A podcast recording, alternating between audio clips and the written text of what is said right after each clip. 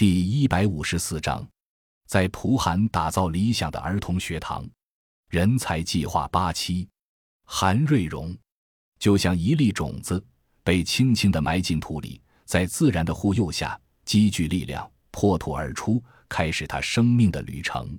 我喜欢这如草一般的生命，简单、阳光、自在，风霜雪雨皆是平常。在我经历的二十多年生命时光里。看似平淡的生活，教会了我本真的东西：热爱、珍惜、选择和面对。不忘初心，方得始终。我希望我能够活出这朴实如草一般的生命。